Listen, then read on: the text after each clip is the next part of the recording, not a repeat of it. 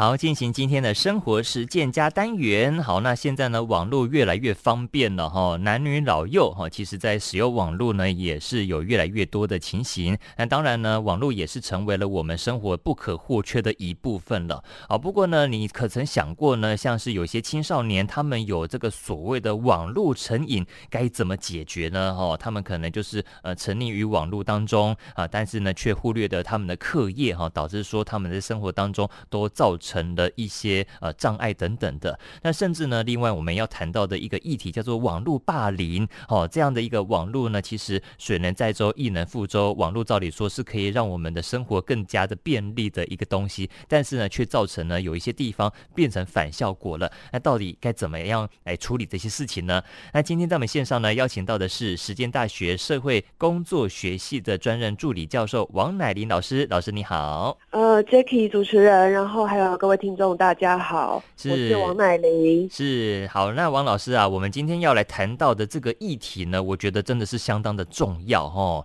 那其实呢，网络哈真的是非常方便嘛，你想要买东西，你想要打电动，其实都是可以靠网络来达成我们要的一个目标。好，但是呢，诶，为什么今天想要特别跟我们听众朋友聊聊所谓的青少年网络成瘾啊，还是网络霸凌的一些问题？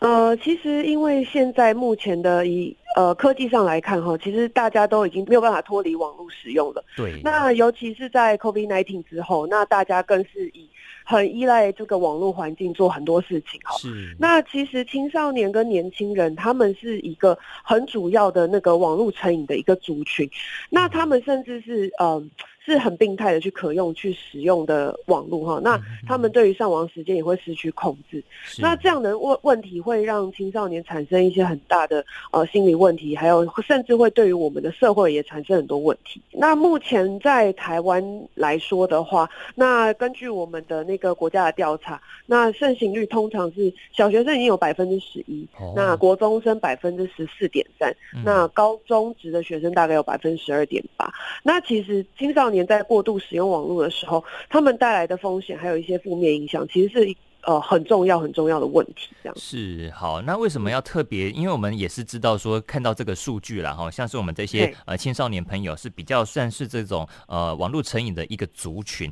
啊。但是呢，这个除此之外呢，我们为什么要特别关注到这个青少年哦，他们所使用的这个网络带来的一些风险的部分？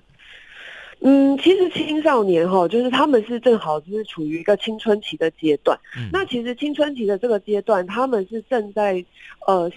想要长大，但是却还没有完全长大的一个阶段。他们的身心呃成熟度其实又没有这么的成熟，所以相对来说，他们是发生偏差行为的一个非常高风险的一个一个阶段。那其实，在这个阶段，他们的身心健康发展也是非常非常重要。由于就是他们的活动场域非常的复杂哈，那以现实生活上来说，大部分是存在于校园，那至少是呃师长、朋友、同学跟家长是可以看得见的。但是处于网络的阶段的话，那这个是一个虚拟的空间，那如果是缺乏在监督的状态之下去使用网络的话，那其实它的风险就非常非常高。那也很容易造成他们的网络成瘾，甚至是有一些呃可能出现网络霸凌的状况。是好，所以说其实呢，这个时间哈，就是青少年朋友哈，他们正值在成长的一个关键。因此呢，在这个关键的期间呢，如果说像是网络使用不当，甚至出现了所谓的网络成瘾等等的这些情形的话呢，哈，可能都会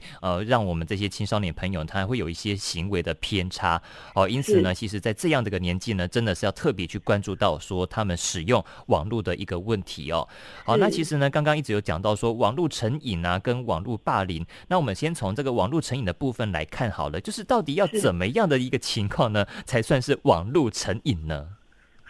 呃，其实网络成瘾它有点像是一种药物成瘾哈，它就是比比拟我们大家可以说的，它其实很像药物成瘾，但是它是一种精神成瘾的状况。也就是说，当这些青少年哈，他们会过度的浪费时间，甚至他会在忽略他其他应该做的事情的环境状态之下，他会一直。的想要去使用这个网络，是是是，对对对，然后再来就是当他没有办法使用网络的时候，他会出现强烈的情绪波动。那这很像我们在戒断毒品的时候，你可能会呃很愤怒啊，然后会很忧郁，甚至非常非常焦虑。哦，好，是，对。那甚至是还有一种，它叫做耐受度，那也就是，也就是说，其实青少年他花在就是。上网的时间它越来越多，越来越多，但是目的却是为了舒缓他的负面情绪。哦，是，对，所以说我们可以看到说，其实网络成瘾呢，大概有几个可以去做个判断了哈，就是说已经在过度使用网络哈，已经忽略到说呃基本的生活功能。那而且呢，甚至是说，哎，比如说家长说，哎，你不可以再使用网络喽，哦，结果他就出现了一些戒断的症状，比如说他会生气，然后抑郁，还是说焦虑等等的情绪，甚至是说他需要哈花很长的呃时间。在上网才可以舒缓他的负面情绪等等的，都有可能是这个网络成瘾的一些要件。好，所以说啊、呃，如果说有观察到说啊，家里的这些小朋友哈，他有这样的一个状况的话呢，这些青少年朋友出现的时候，就有可能是所谓的网络成瘾。那网络成瘾呢，还有什么样负面的后果吗？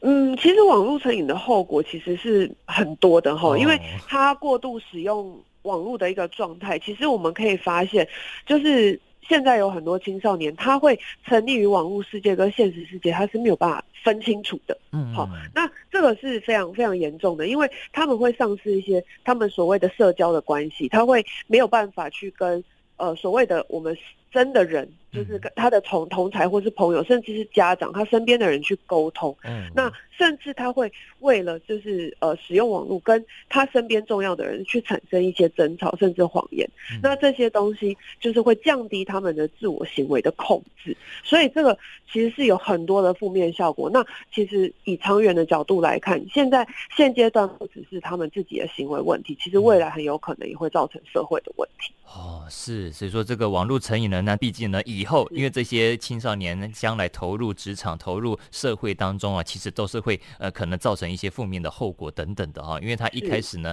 就因为过度使用网络，他开始丧失跟人际之间的关系啦，甚至还会因为网络跟人家产生争吵、跟说谎等等的，都有可能是这种成瘾的后果哈，负面的后果。好，那其实我们要讲到另外问题，就是网络霸凌哈，那个更加的严重，因为他是在攻击别人的，对不对？那到底网络霸凌是什么呢？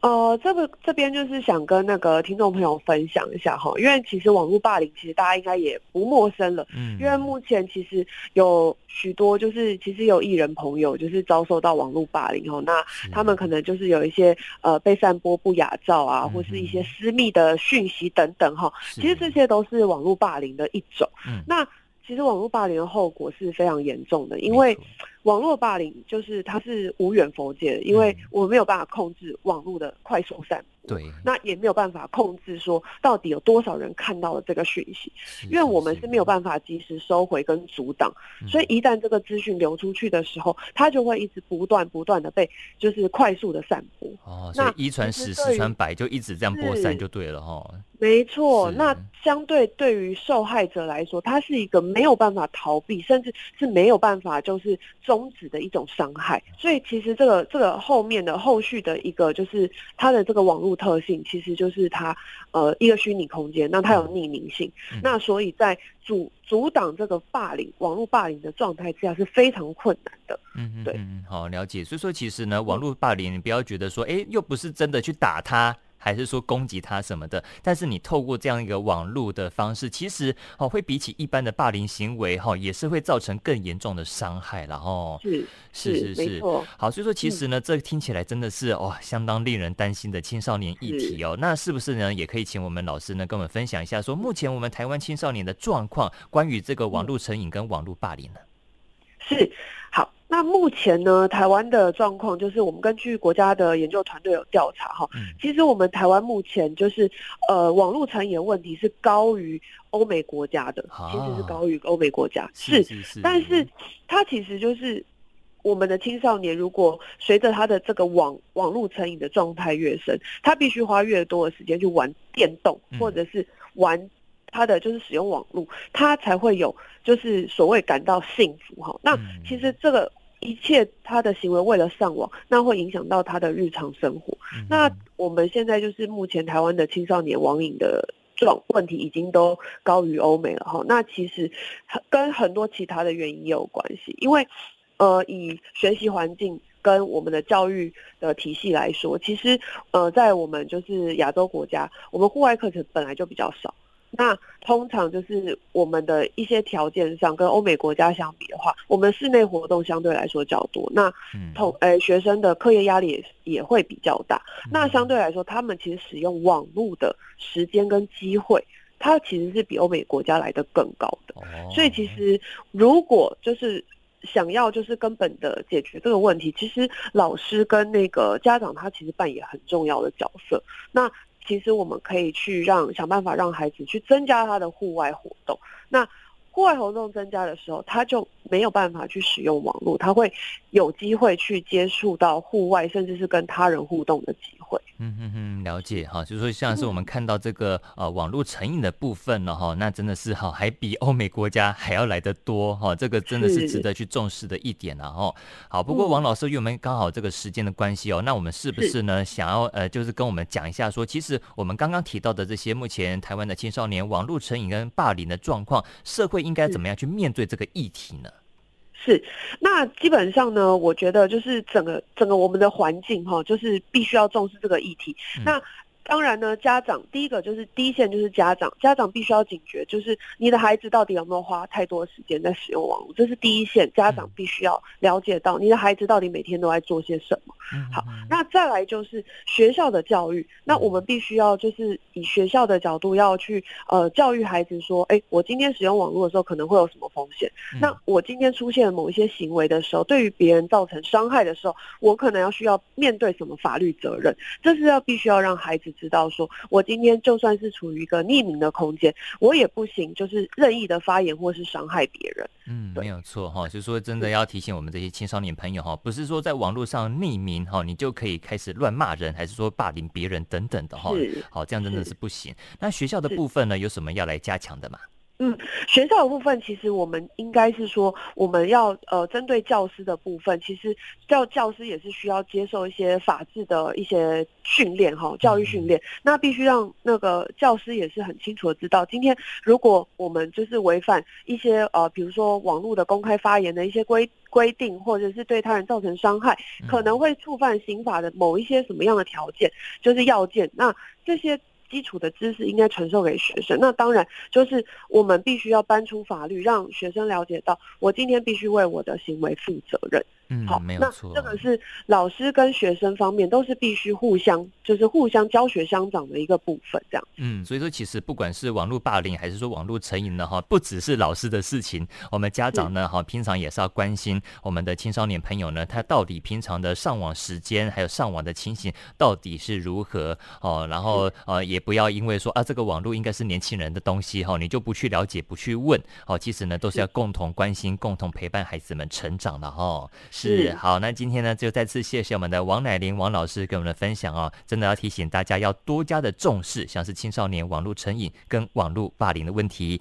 好，那今天再次谢谢王老师，好，好谢谢你，谢谢，谢谢你，好，拜拜。拜拜。